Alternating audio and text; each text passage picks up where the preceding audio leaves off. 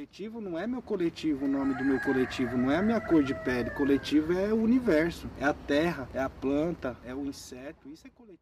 Fico muito preocupado com esses coletivos assim, é, tipo de feminista aqui, feminista ali, coletivo tal, indígena, não sei o que, tudo dividido. Para nós indígenas hoje não tem essa divisão mais. Não, vocês são indígenas, não pode se misturar, não sei o que. A pessoa tá vivendo na onde? Na lua? Tá no mesmo planeta, tá respirando o mesmo ar, tá tomando a mesma água, tá sentindo o efeito do, do clima frio do mesmo jeito. Nós somos um só. Isso é coletividade. Muito bem, gente. Hoje eu estou aqui com a minha amiga Gabi. Gabi, dá um oi aí pra galera.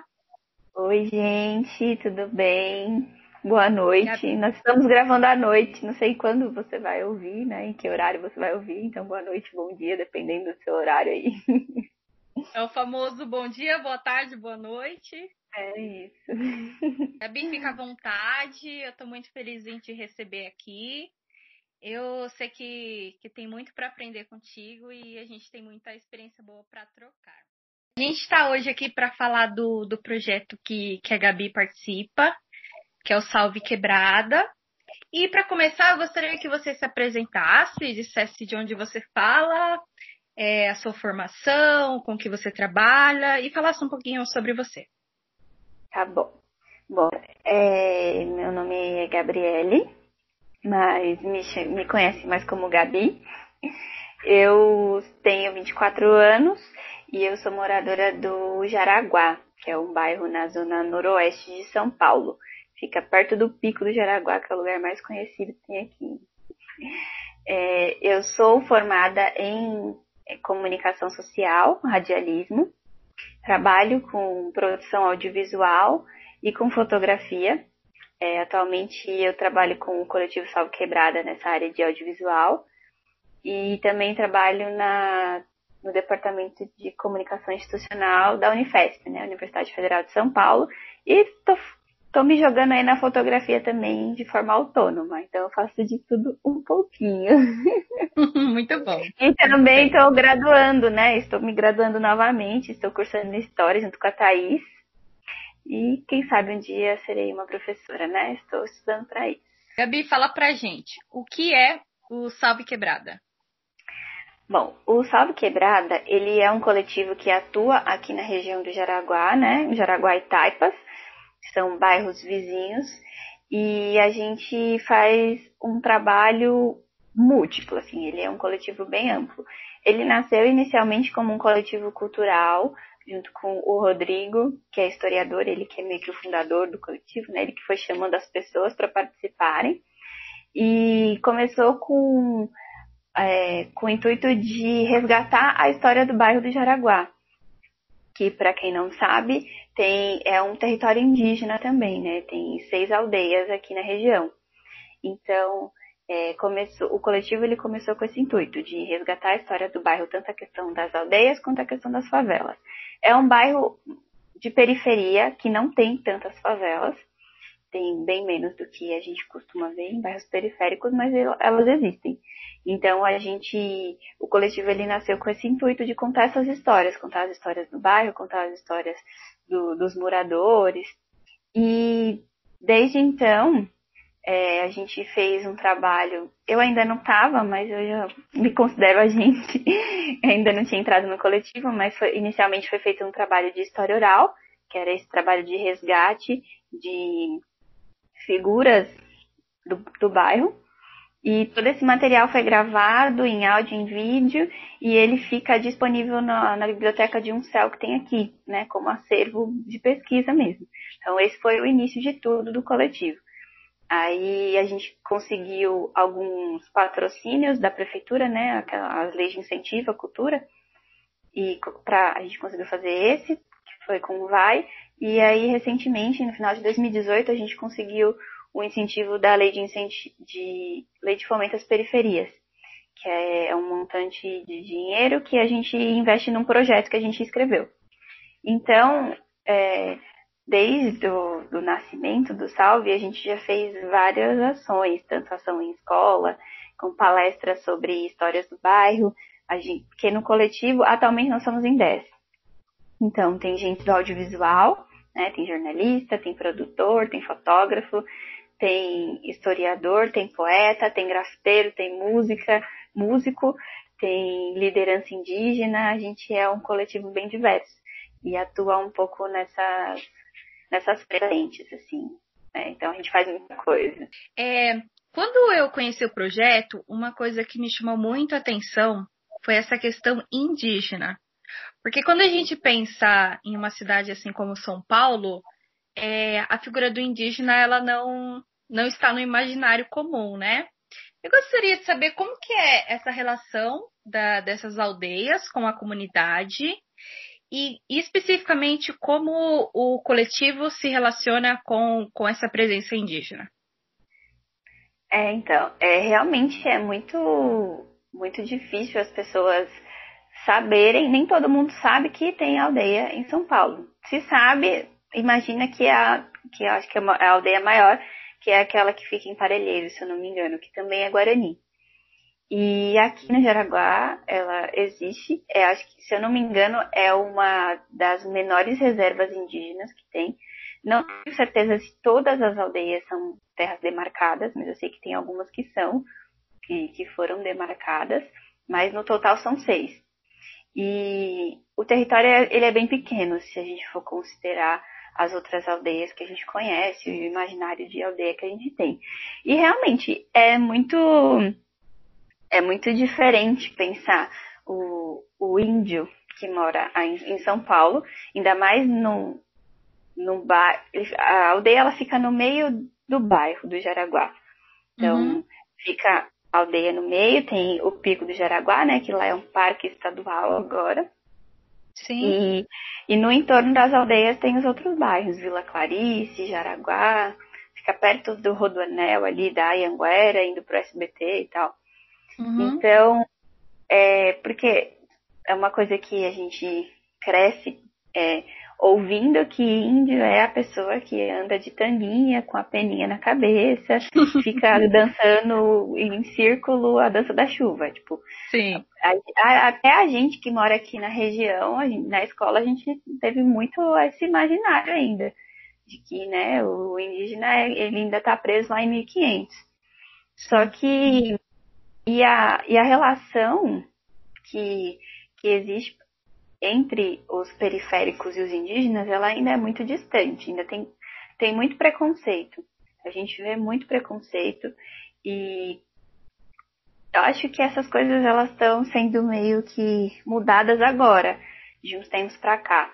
Teve uma uma manifestação dos indígenas, se eu não me engano, em 2017, que foi na época de, da luta de demarcação de terras, que eles fecharam a é, estrada turística, que é uma avenida que, que acho que praticamente a única avenida que dá acesso até eles e até os outros dois bairros que ficam perto da aldeia. E aí eles fecharam em horário de pico, era tipo 7 horas da manhã. Fecharam a avenida, ocuparam a, o pico, porque lá no pico tem as, nas montanhas tem as antenas, as antenas de TV. Sim. E aí foi uma manifestação grande. Só que ainda tem pouco apoio popular, principalmente da região. É mais comum eles terem apoio apoio mais de pessoas de outros lugares, pessoas de fora, tem bastante apoio artístico, tem muita artista que vem. Uma pessoa que eu sei que está sempre muito presente é a Maria Gadu. Ela está sempre presente na aldeia. A Sônia, que é uma das lideranças, é super amiga dela, porque eles fazem alguns eventos lá naquela ocupação 9 de julho, lá no centro. Então eles têm muitos contatos com pessoas influentes, assim. Tudo que move é sagrado e remove as montanhas com todo cuidado. Tem muito, muitos ativistas, muitos movimentos sociais que apoiam eles. Mas a relação no bairro, com os bairros em torno, ela é bem difícil porque tem, a, como eu disse, a questão do preconceito, ela, ela é muito grande, porque como tem o parque lá na frente, tem, tem muitos é, indígenas que vão para o parque, pro parque ou vender os artesanatos ou as crianças vão brincar. E criança é criança, criança pede coisa, criança, enfim. E as pessoas, elas têm esse preconceito de achar que o, o indígena é favelado porque eles moram de uma forma diferente, né? Então tem ainda toda essa questão de, de preconceito de coisas que na verdade as pessoas nem têm interesse de conhecer. Sim. É muito comum as pessoas passarem de ônibus, olha lá, vê pela janela do ônibus a aldeia, mas tipo, nunca foi, nunca, nunca entrou, nunca conversou, nunca trocou ideia. E tem as pessoas que, que agridem mesmo. Tem gente que larga cachorro lá, porque sabe que eles vão cuidar, então eles abandonam os, cachorro, os cachorros. eles abandonam os cachorros lá na aldeia. Tem, recentemente teve um caso de uma, uma mulher que fez uma publicação no Facebook falando que eles estavam maltratando os animais. E aí virou uma. E aí teve toda uma. Ai, como chama a palavra? Esqueci, mas tipo. Teve toda uma retaliação, uma retaliação contra eles. Foram até a aldeia, atacaram pedra. Foi semana passada isso. Então, eles sofrem muito, muita opressão, assim, de forma direta e indireta. É bem complicado. A gente no, no, no Salve tem tentado fazer com que é, estreite esses laços. É, um dos objetivos, dos nossos objetivos é estreitar esses laços. Então, a gente, a gente promoveu algumas atividades em escolas, né, que a gente acredita que é bastante importante a gente estar tá nas escolas e, e começar ali. Acho que tudo começa ali, né? E a gente levou alguns, alguns representantes das lideranças indígenas para fazer palestra com o professor, para conversar com as crianças, para tentar, ali pela educação, desmistificar várias, vários conceitos e preconceitos que, que foram concebidos em cima deles, mas é, é difícil uma relação complicada. Eu acho importante falar para quem não é de São Paulo e não conhece São Paulo, o Pico do Jaraguá é tido como o ponto mais alto da cidade de São Paulo, né? Sim. Então atrai assim muito turista, não só turista, né, mas pessoal que faz trilha, esse tipo de coisa, sobe lá Sim, em cima, nossa. tira foto. Ah, é lindo. É lindo. Quem não foi ainda, vale muito a pena ir, depois que passar essa pandemia aí. Lá é muito bonito, é... e é um lugar sagrado para os Guarani, né? Eles, eles eu não, eu não sei direito a história, mas parece que aquele território ele era no, nos anos 1500 e tal lá, quando os europeus chegaram aqui, ele é, foi tomado por, por Afonso Sardinha. E aí teve né, toda aquela história sanguinária de genocídio. E então os Guarani saíram daqui de São Paulo e ocuparam várias, vários lugares do, do litoral, daqui do Sudeste e Sul. E aí eles voltaram, né?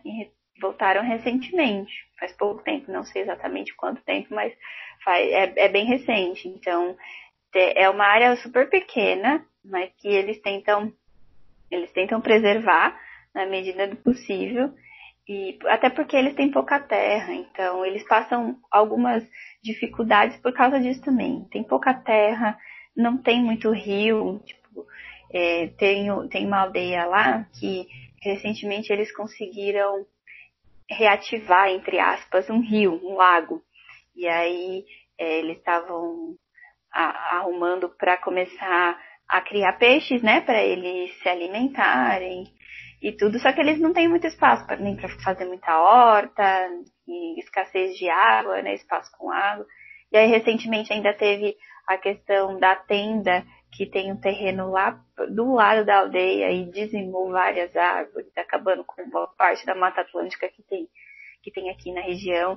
Então são sempre muitos problemas, muitos, né, muitos conflitos. É uma vida muito difícil para eles, mas vale muito a pena conhecer. Eles são super receptivos, super abertos e eles têm muita história para contar. Eu acho que além de conhecer o pico, que é lindo, a vista de lá de cima é sensacional vale muito a pena conhecer também as aldeias que ficam lá embaixo. Muito legal. É, essa discussão é muito importante, né? A gente teve semana passada aí o, o dia da Mata Atlântica e os dados, assim, eles são assustadores, né? É, pelo que eu estava pesquisando, apenas 12,7% da área original é ocupada ainda pela Mata Atlântica. E, e a gente sabe que não por vocação, né, mas os povos indígenas eles têm esse compromisso com a preservação do meio ambiente. Não que seja, a gente discutiu sobre isso, né, na universidade. Não que seja uma obrigação deles, mas eles eles fazem esse ofício com muito afinco, assim, com muito Sim. carinho. É porque, na verdade, eles têm uma visão de mundo que não é capitalista, né? Então, é uma coisa, é uma coisa meio que intrínseca da cultura, porque a gente sabe que a, a gente precisa mais da terra do que a terra precisa da gente. A terra tem bilhões de anos e a gente passa, né? Então a gente está sempre passando e a terra continua aí. E todas essas coisas que acontecem, tanto questões virais de saúde quanto é, desastres, entre aspas, naturais, são respostas, né, do meio ambiente. E a gente que, que não é indígena, né, eles chamam de Juruá, nós, nós não indígenas, a gente não tem muito esse, essa cultura, vamos dizer assim, de que a gente e a natureza, nós somos uma só. ninguém vive sem ninguém. Né? A natureza, a, na verdade, a natureza vive sem a gente, a gente não vive sem a natureza.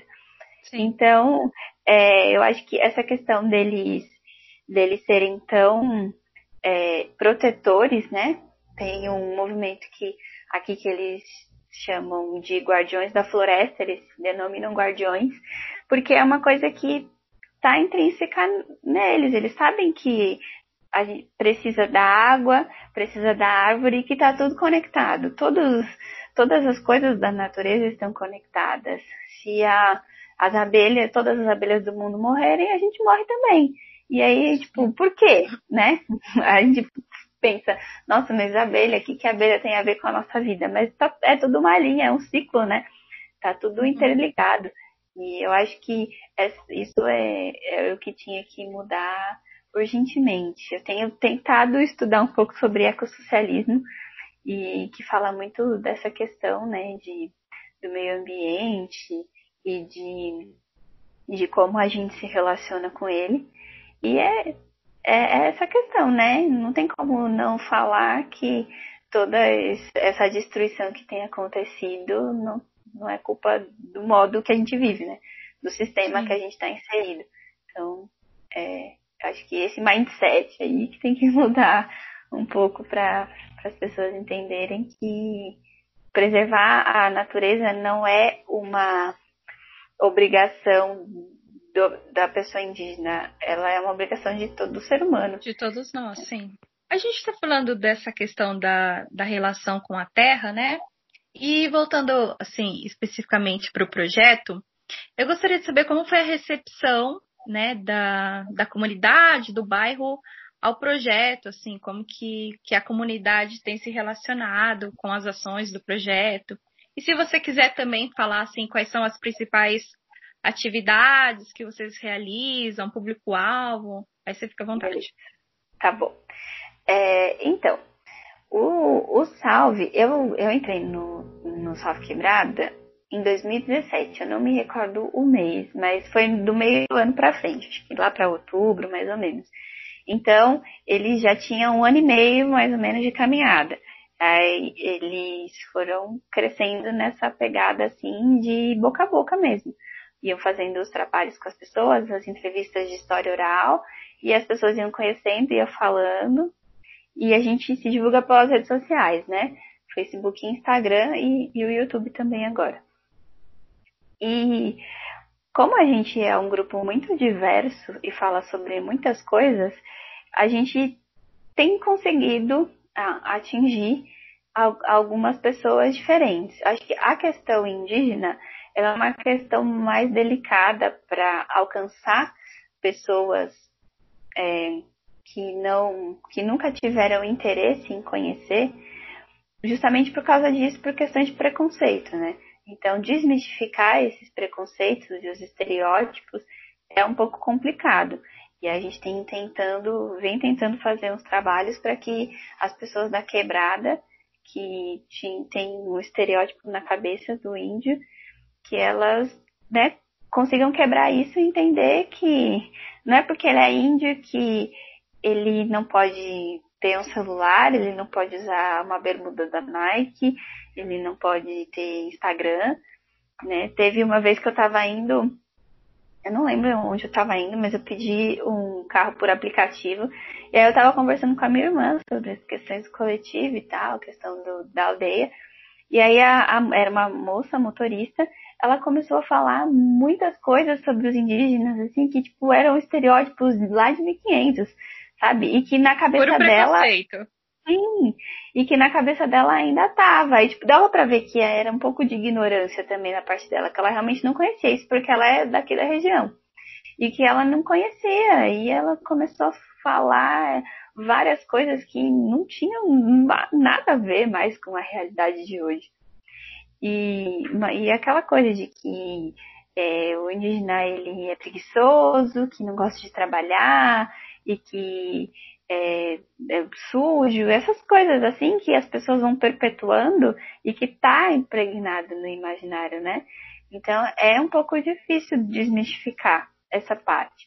E aí a gente no coletivo tem a gente tem um canal no YouTube que chama Jaraguá Guarani, que é uma palavra de ordem que ela é bem forte aqui entre a comunidade indígena e entre alguns movimentos sociais aqui da região que apoiam a causa indígena, né? Que a gente sempre que a gente vai promover alguma ação, quando a gente a gente vai em manifestações de qualquer de qualquer é, natureza, a gente tenta, né, sempre levar essa questão do, do Jaraguá Guarani, que Jaraguá é terra indígena. Na verdade, o Brasil todo é terra indígena, né?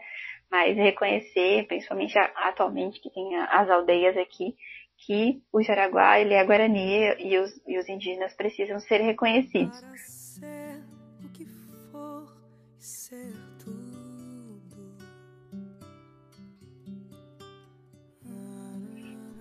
Então aí tem esse canal chamado Jaraguá Guarani e lá a gente aborda questões, só questões ligadas à aldeia, né? Aí no caso é a aldeia que, as aldeias que tem aqui, a, a, os Guarani Imbiá, que são a etnia que moram aqui na região. E aí a gente, a gente fala um pouco sobre alguns costumes, sobre algumas. É, a gente falou, a gente já fez vídeo sobre grafismo, né? Explicando um pouco as pinturas corporais, a gente já fez falando sobre a erva mate, a erva do chimarrão, que todo mundo acha que foram os gaúchos que inventaram o tal do chimarrão, mas não foi. Isso é herança indígena, né? Os indígenas já faziam isso e é tudo uma questão muito sagrada. Tem o tempo certo de plantar, o tempo certo para colher, não só porque a natureza é assim, né? Mas é tem rituais. Tem, tem os rituais. Depois, se vocês quiserem assistir o vídeo, a Sônia vai explicar muito melhor. Mas tem, tem todo um ritual para para o plantio e para a colheita e para a consagração da erva. Então é bem bacana. A gente tentou trazer sempre uns, uns conteúdos que, que vão falar um pouco da, dessa questão cultural e de religiosidade, que é muito, muito presente para o Guarani. Né? Eles têm a casa de reza lá na, na aldeia. É, se eu não me engano, todas as aldeias, todas as aldeias têm uma casa de reza e aí eles se reúnem sempre coletivamente, tanto para fazer as suas orações em grupo, às vezes ela, ela fica sempre aberta, então ela tá lá. Você pode ir para fazer suas orações em grupo, você pode ir para pensar, para refletir, e, e, é bem interessante essa questão da, da coletividade, né? Pessoas não entendem muito como funciona esse universo indígena. E é, eu acho legal o conteúdo que a gente tem feito no canal porque a gente pensa a gente por muito tempo a gente unificou todas as etnias indígenas como uma só como se todos fossem a mesma coisa mas não é. Não é. São mais de 300 etnias e tem, que tem línguas diferentes que tem costumes diferentes que tem pinturas diferentes que na época que o Brasil foi invadido, ele, muitas eram rivais, enfim. Né? Hoje em dia eles são muito mais unidos porque todos lutam por uma causa só que é se manter vivos, né? manter as suas as suas terras vivas, mas é, é bem interessante. A gente teve que dar uma pausa nos conteúdos do canal por conta da pandemia, né? Então a gente não está indo gravar lá. Eles estão isolados, eles pediram até para as pessoas não irem para a aldeia, para as aldeias.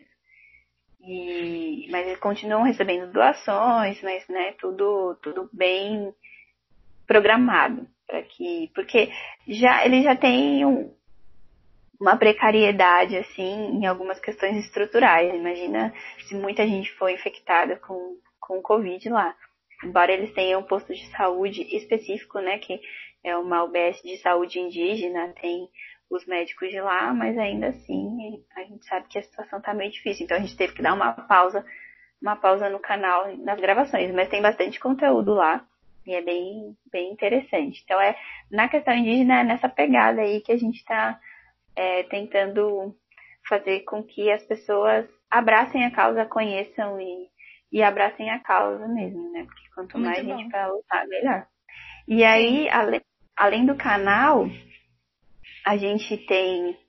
A gente faz conteúdos para o Facebook e para o Instagram, porque o nosso projeto atual, ele abrange tanto essa questão indígena, né, do Jaraguá Guarani, e a gente está fazendo um documentário também, que ele não tem nome ainda, mas o nome do projeto é Favelas e Aldeias, que aí a gente quer falar um pouco da questão da periferia, né? Como que é a questão periférica a partir do futebol de várzea. Então a gente tem acompanhado o, o, alguns times aqui da região. É, o Rodrigo fala que Jaraguá tem mais de 80 times de várzea, é muita coisa. E aí a gente está é, no documentário a gente quer abordar como que o futebol de várzea movimenta a quebrada. Então, desde a da questão dos jogos, que todo final de semana tem jogo. Acho que atualmente não está tendo, né, por causa da, da pandemia. Mas em tempos normais, todo final de semana tem jogo. Todo final de semana. E aí, como que as coisas se movimentam? Desde a questão de, da, dos uniformes, que aqui na, só aqui na região eu acho que tem duas empresas que fazem as camisas, que fazem camisas de time. E tem crescido cada vez mais, porque a cada momento vão nascendo mais times que, que vão, vão surgindo aí nos bairros, então uhum. como que essa economia tem girado dentro da, da quebrada, a questão no, nos dias de jogos, como que é, os bares e os, os botecos que ficam perto dos campos também têm se envolvido, tem a questão de, de que o futebol de várzea ele é um dos poucos, uma das poucas chances de lazer que tem em muitos lugares. Então a gente foi em muitos jogos e é muito comum ver famílias, né? Porque o que antigamente não era ver, comum ver mulher e criança assistindo futebol de vários, ainda que já foi muito marginalizado. Ainda é, mas acho que hoje é bem menos. Mas é, hoje em dia é comum de ver famílias, mulheres, torcidas de, organizadas dos times só de mulheres. Então, é, está falando um pouco de como isso se movimenta. Tem também a questão dos fotógrafos. Tem muitos fotógrafos que fazem só futebol de várzea e que se sustentam disso só. Então, tipo, como tem jogo toda semana, todo final de semana, às vezes é sexta, sábado e domingo. Então tem muita gente que está trampando com a fotografia e, e consegue sustentar a família só com, com o trabalho na várzea. Eu mesmo, eu não tinha nenhuma noção de que a várzea era tão grande. E ela é enorme, é gigante, assim. É, com, é tipo. É tipo futebol profissional mesmo. As coisas acontecem no profissional. Não tem os salários exorbitantes, mas tem, tem jogador que recebe, dependendo do, do time que consegue pagar pro, pro cara jogar. Tem jogador que joga em vários times. E é, nossa, é um mundo assim, ó, completamente diferente. E é muito interessante. Muito mesmo. E aí, além disso, a gente, fez, a gente faz algumas ações de grafite, algumas ações em escola. Então, são muitas coisas. O coletivo, ele não para. Ele não para, ele tá aí. A gente está com um, um, concurso literário também, porque um dos objetivos é, um, uma das coisas do projeto, na verdade, é um livro sobre, sobre essas ações e sobre o bairro. É, a gente está com um concurso literário que a gente está fazendo chamamento para as pessoas também escreverem com a gente. Ser um livro de fotos e um livro com poesias e textos.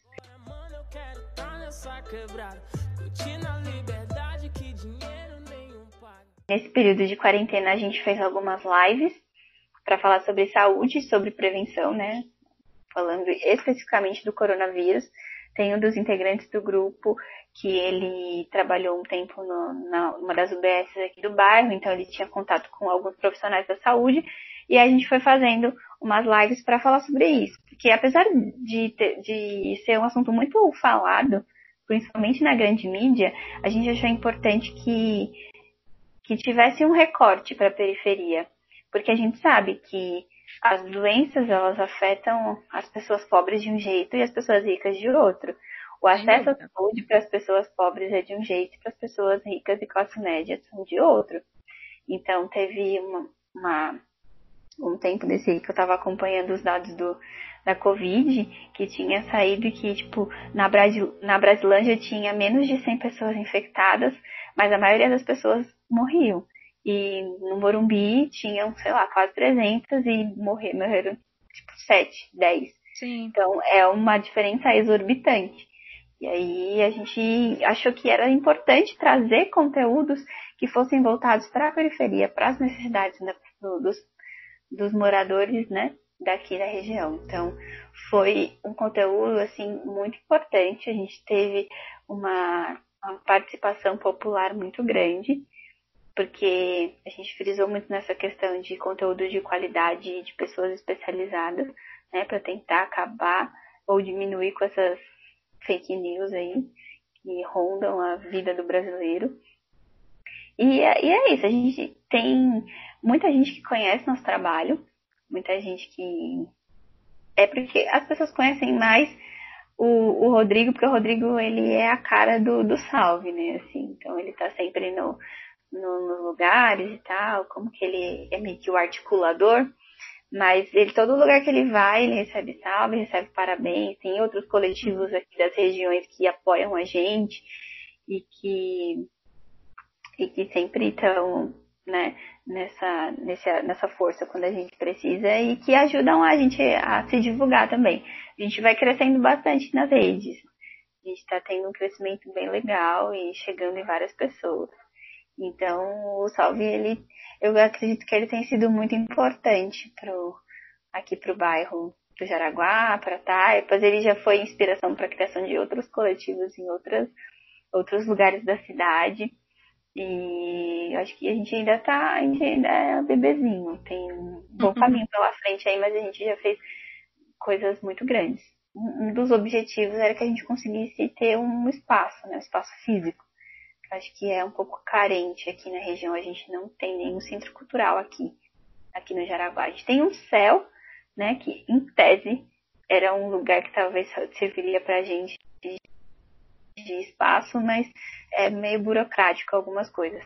Então, acho que um do, dos objetivos assim maiores é a gente conseguir fazer um espaço de convivência. Atualmente a gente conta com a parceria do Fofão, que é um bar, um bar que tem aqui em Taipa, uma Fofão, Fofão Rocking Bar. É um lugar assim super alternativo de roqueiros assim, anarquistas, é tipo, nossa, é uma vibe massa demais.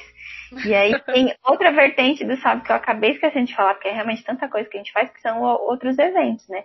Então tem, a gente apoia o Sandro, que é o músico, ele tem uma banda de reggae que chama Banda Indaís.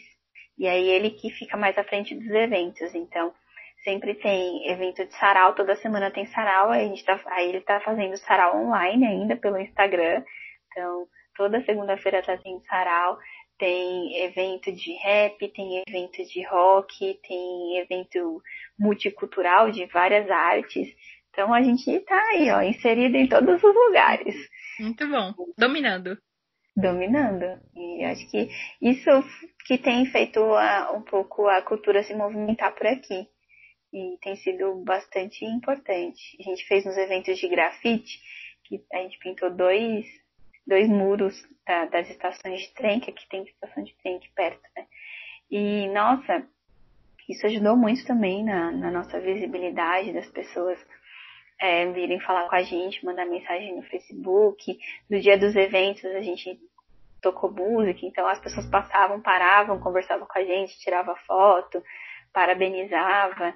Então eu acho que é importante, a gente tem, tem tido um trabalho importante.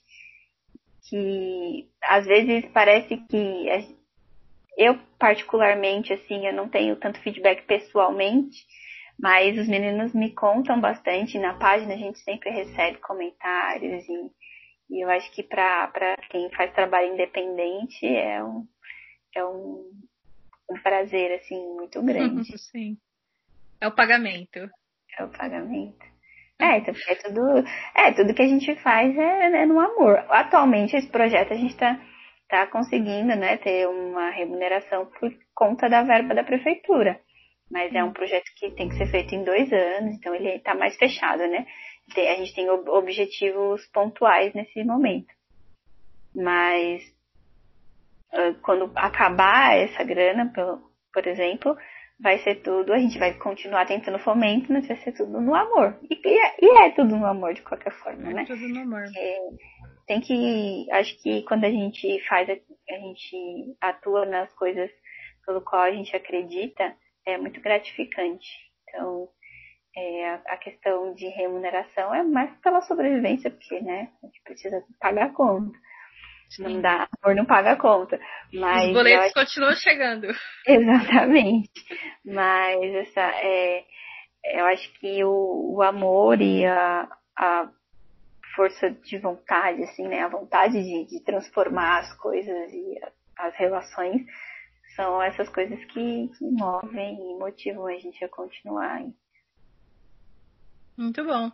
É, eu acho legal essa ideia do coletivo, porque a gente sabe que com a ascensão do, do liberalismo, a gente se tornou muito individualista. Então é o meu dinheiro, é o meu bem-estar, é o meu sucesso. E, inclusive, é uma das coisas que eu tenho notado que a, a pandemia tem trazido à tona, essa questão de que existem coisas que o Estado não dá conta, seja porque ele não quer dar, ou seja porque ele não consegue. Uhum. Mas existem coisas também que, que o indivíduo não consegue dar conta, e aí entra em questão essa coletividade, essa comunidade, é, ajudar uns aos outros. Eu tenho Sim. acompanhado algumas, algumas notícias da, a respeito da pandemia, e se não fosse a, a comunidade, se não fosse as pessoas estarem se unindo e se ajudando, era para estarmos em uma situação assim muito mais caótica do que estamos. Né? Exatamente. Né? Essa questão do, do estar unidos na diversidade, muito interessante, muito importante para gente. Sim, é, com certeza. Eu acho que é, a gente que mora em periferia tá meio que acostumado a ver essa questão da coletividade. Que por mais que às vezes ela não fosse tão escancarada como tem sido agora, ela sempre existiu. Porque a gente sabe que, embora, embora seja uma periferia, tem pessoas que têm mais dificuldades e pessoas que têm menos. E eu sempre vi, assim, principalmente porque eu sempre frequentei muito igreja, que tinha sempre uma mobilização para arrecadação de alimento para as famílias que estavam precisando, é, arrecadação de, de roupas, né? Então, eu sempre vi isso muito de perto. E é o que eu sempre digo, que se não fosse a gente, nós por nós, a situação seria muito pior, né? Sim. A, a, mesmo em meio a tantos, tantos problemas que as periferias passam, as pessoas ainda têm a solidariedade de abrir o armário dela, que já é escasso, e ajudar a encher o armário de outra pessoa que não tem completamente nada. Então, eu acho que isso tem sido muito importante. Tem um, um, um não sei se eu posso denominar um coletivo, mas está tendo uma ação, uma articulação que chama Apoio Mútuo de e Taipas, né, aqui da região, que eles estão fazendo esse trabalho de arrecadação de alimentos, de roupas e agasalhos e kits de higiene para né, repassar para as famílias e para as pessoas que estão necessitadas aqui na região. E uhum sem contar outras inúmeras ações que acontecem sempre, que sempre aconteceram, que agora elas estão sendo mais intensificadas porque a situação está bem mais difícil. E que se realmente não fosse essa união que as pessoas têm, as coisas seriam muito mais difíceis. Avisa que nós vai estar de quebrada. Não é de hoje que nós estamos em casa. Muito bem. Então, já que estamos né, nesse clima de recomendações, é... vamos fazer pontualmente nossas recomendações e já estamos chegando ao fim. O que, que você preparou aí para o pessoal? Então, eu ando muito querendo estudar muito essa questão do comunismo. Vou ser aberta aqui. e, eu acho que eu sempre falo, eu comento aqui em casa que todo mundo é meio comunista, só que não sabe ou tem vergonha de assumir. Porque né, essa pegada de da gente né, compartilhar as coisas e, e entender que as pessoas precisam, que todo mundo precisa ter uma vida digna, é, é uma coisa que é o senso da coletividade. E capitalista no mundo liberal é cada um por si e Deus por todos. Olha lá, né? Mas, é, e eu tenho assistido muitos conteúdos da Sabrina Fernandes, que ela tem o canal Tese 11 no YouTube. Ela fala muito, ela explica muito bem questões acadêmicas, assim, eu acho que é bem legal. E tem também outro canal no YouTube, ele, ela também tem um Instagram, ela também faz alguns conteúdos no Instagram que também chama Tese 11. E além dela, tem outro canal que eu tô gostando bastante que chama, que é do Chavoso da USP. Você chegou, você chegou a ver? Teve um, um, menino da. Ele é um. É o Tiago o nome dele. Ele é um morador da Brasilândia e ele passou na USP. Ele já acho que já tá no terceiro ano. E aí teve, teve um, um, um post dele que viralizou que é uma foto dele sentado na frente do um totem que tem lá da U. E aí ele é realmente todo chavoso. Ele é da Brasilândia, não sei se eu já falei isso, acho que já, mas repetindo. e aí ele criou. e aí ele criou um canal no YouTube que chama, né, Chavoso da USP. E ele fala sobre essas questões, né? Ele tá plantando a sementinha do comunismo nas pessoas também. E ele é super didático, porque ele é, é um conteúdo muito bom, porque ele fala de periférico para periférico. Ele, é, ele fala de um jeito simples, de um jeito super entendível. Muito bom, eu recomendo muito. Então, ele também está no Instagram com o mesmo nome e também faz alguns conteúdos lá. Eu acho que é uma boa porta de entrada para entender, né? Para entender como funciona a política, né? Eu acho que é muito importante. Cada vez mais tem sido importante que as pessoas elas estejam inseridas na política, que entendam que política não é só partido X, partido Y, vereador, prefeito e presidente, né? Que todos somos seres políticos e que a gente precisa tomar posse do nosso poder enquanto essa democracia ainda existe. Então é um bom caminho para se iniciar aí. Certo, muito bem. Gabi, muito obrigada. Estou muito feliz em te receber aqui. Para mim é uma ah, honra. Eu agradeço. Ah, eu agradeço muito. Eu fiquei muito feliz com o seu convite. Pode fazer os seus, suas considerações finais, seus agradecimentos e a gente fecha esse programa. Beleza, mas a sua recomendação, você não vai recomendar nada? Fiquei esperando aqui também. Eu, eu ia fazer uma recomendação, mas como eu não sei é, quando esse programa vai ao ar. Eu ia uhum, falar pro pessoal é, é, ficar esperto que agora. Hoje é, hoje é que dia? Hoje 31. É 31.